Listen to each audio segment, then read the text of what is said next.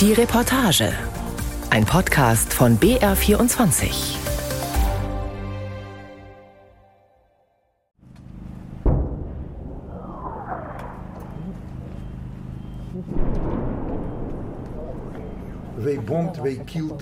Sie bombardieren und töten jeden Tag.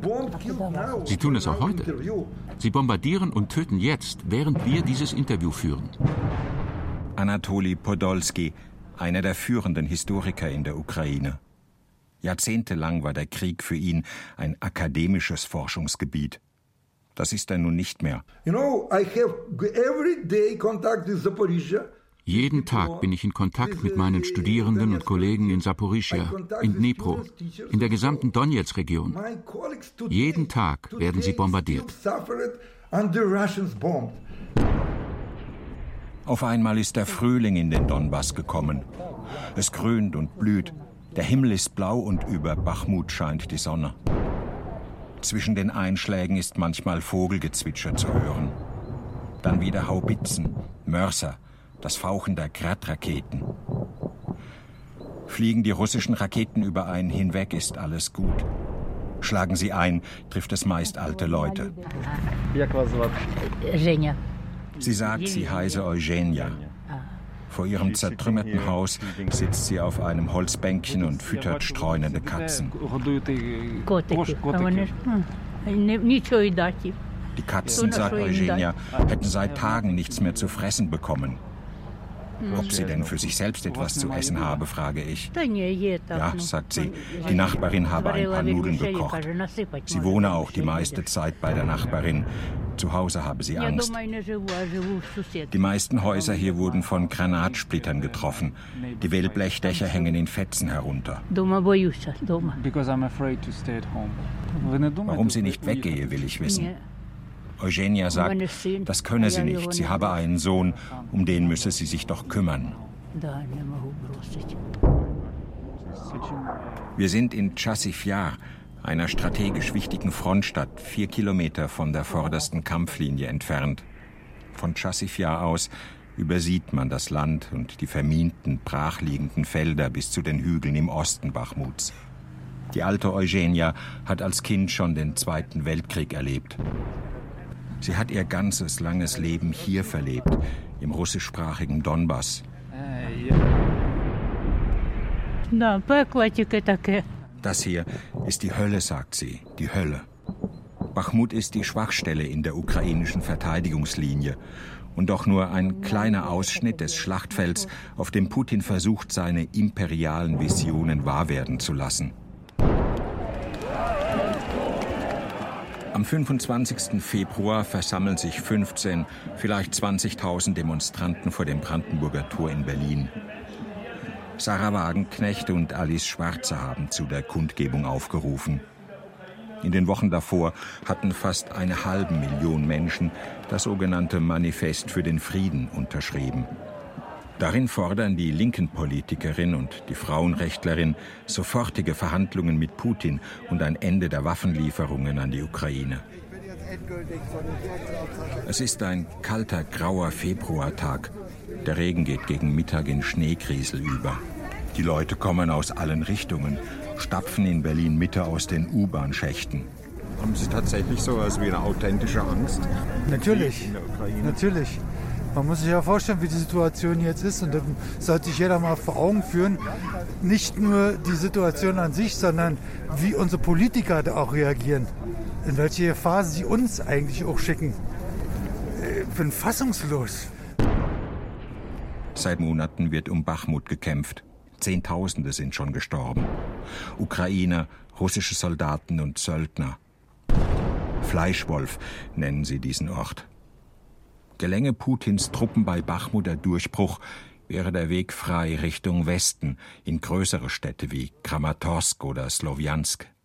Allein Tapferkeit, Mut hilft nicht, den Putin zu stoppen. Wir müssen auch Munition haben. Serhei Osatschuk. In einem früheren Leben war er ukrainischer Historiker an der Universität Wien. Jetzt ist er Oberstleutnant, stationiert bei Bachmut. Ossatschuk hat ein freundliches Gelehrtengesicht, trägt aber Sturmgewehr, Helm, Felduniform. Der Geschützlärm lässt einen manchmal das eigene Wort nicht verstehen. Man gewöhnt sich daran nicht, aber man nimmt das als eigenes Schicksal auf. Man spürt, wie die Erde bebt, wenn es einschlägt.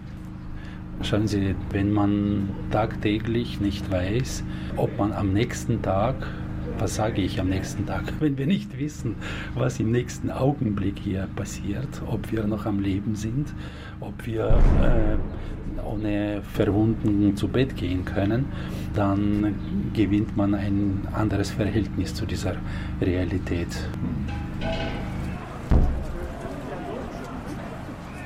Die Bühne ist frei für Sarah Wagenknecht, ganz in Schwarz. 20 Minuten dauert ihr Auftritt.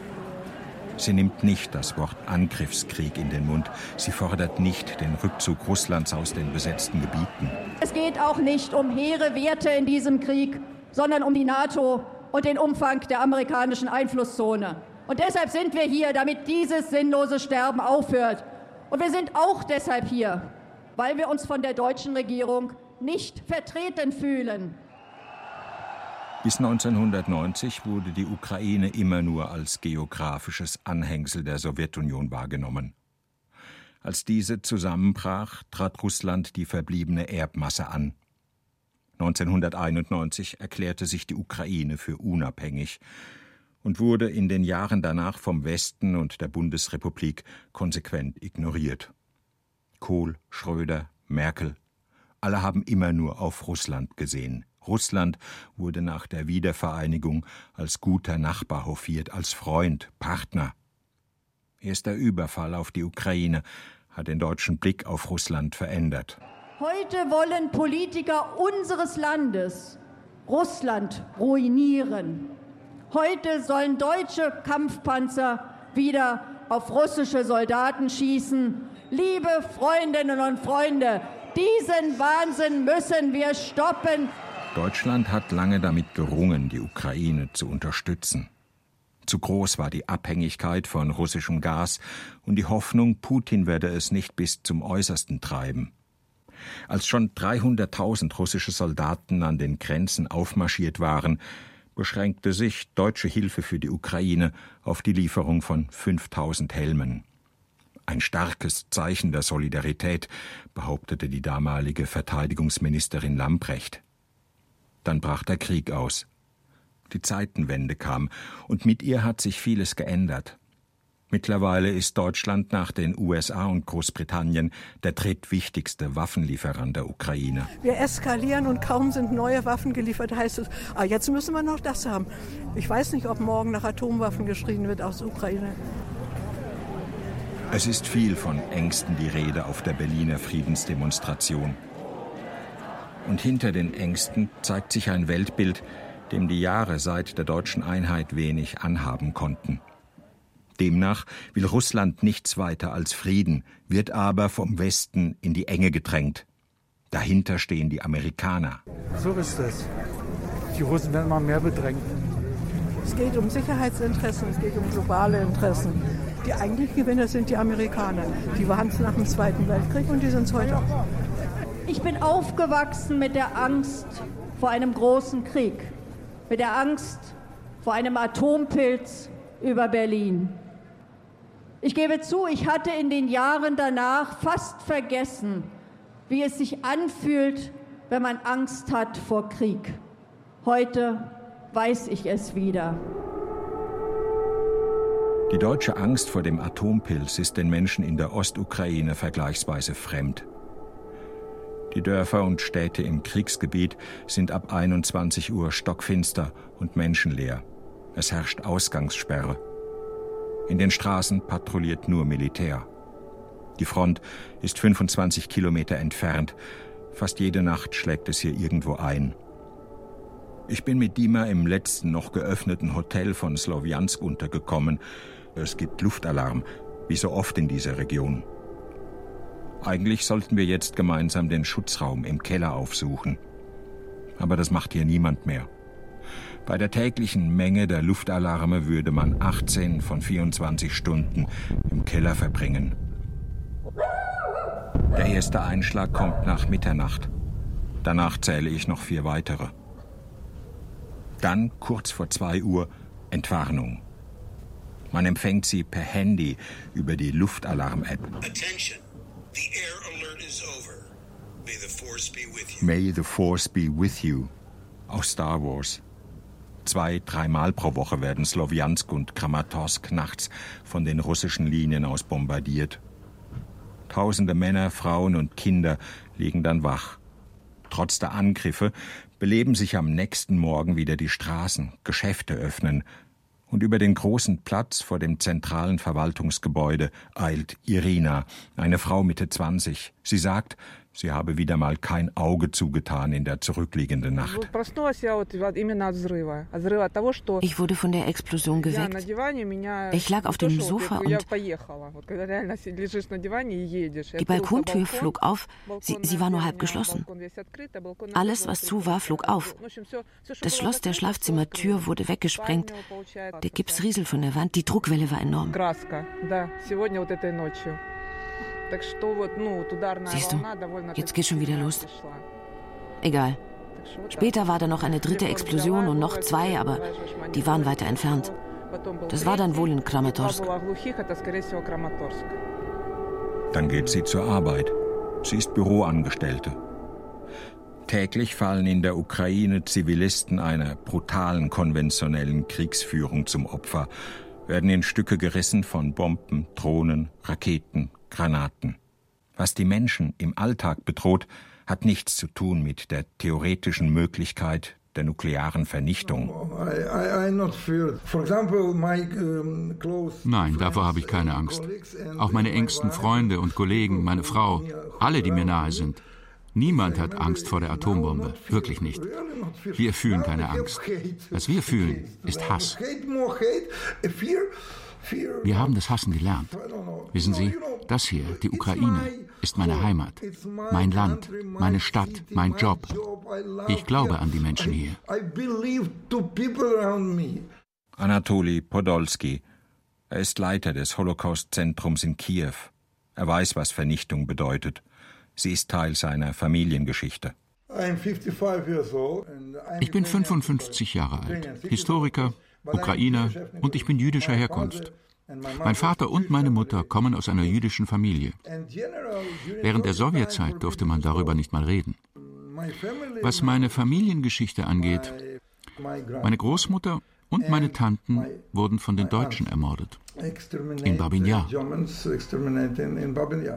Babin Yar, ein tiefes Tal am Stadtrand von Kiew, heute eine sorgfältig gepflegte Gedenkstätte, die man per U-Bahn erreicht. Der Ort war Schauplatz eines der größten Massaker des Zweiten Weltkriegs. SS-Sonderkommandos ermordeten am 29. und 30. September 1941 mehr als 33.000 jüdische Männer, Frauen und Kinder. Mein Vater war damals bei der Roten Armee. Er überlebte. Als der Krieg vorbei war und er zurück nach Kiew kam, zeigten ihm seine Freunde die Schlucht von Babin Yar. Sie sagten ihm, hier irgendwo liegen deine Mutter und deine Schwester. Die Ukraine ist ein Land voller Massengräber. In den 1930er Jahren starben geschätzt vier Millionen Menschen durch den Holodomor, eine verheerende Hungersnot ausgelöst durch Stalins rücksichtslose Kollektivierung der Landwirtschaft. Nur ein Jahrzehnt später kamen die Deutschen. Tief im Herzen der Ukraine. Das Land, das Hitlers Wehrmacht verheerte, war damals das Zentrum des osteuropäischen Judentums. Von den 2,7 Millionen ukrainischen Juden wurden eineinhalb Millionen ermordet.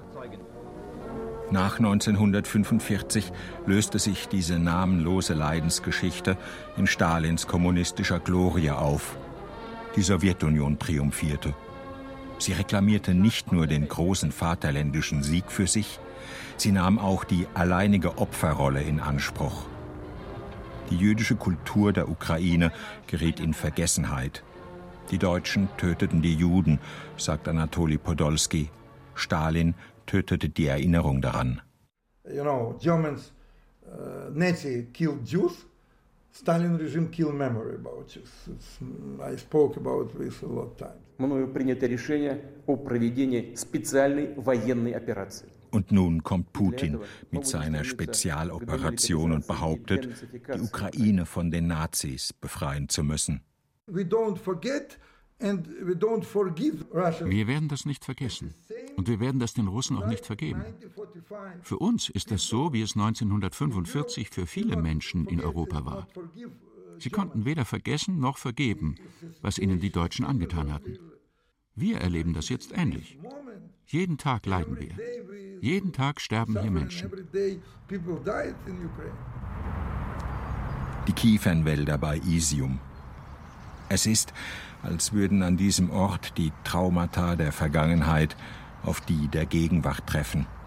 Die Kleinstadt Isium, die an den Donbass grenzt, wurde schon in den ersten Wochen des Krieges von russischen Truppen besetzt, im April 2022. Ein halbes Jahr später eroberte die ukrainische Armee Isium zurück. Die Hälfte der Stadt war von den Russen zerstört worden. Ganze Wohnblocks liegen noch immer in Trümmern.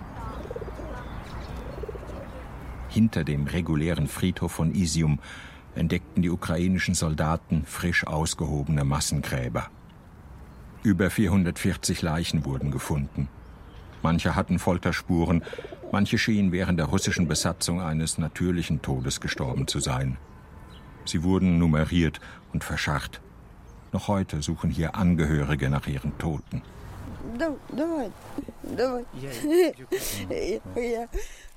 Wir waren vier Geschwister in der Familie, drei Schwestern und mein älterer Bruder.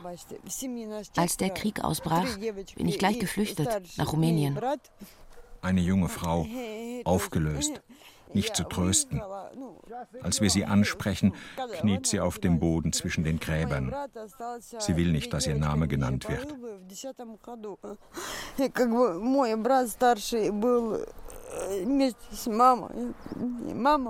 Mein Bruder ist mit meiner Mutter zurückgeblieben. Sie wollten beide nicht weg. Ich habe dann im Ausland erfahren, dass sie gestorben ist. Angeblich am 10. August. Mehr weiß ich auch nicht. Ich bin gekommen, um sie anständig zu begraben. Aber ich kann sie nicht finden. Ich bin hier, aber ich weiß nicht mehr, was ich tun soll.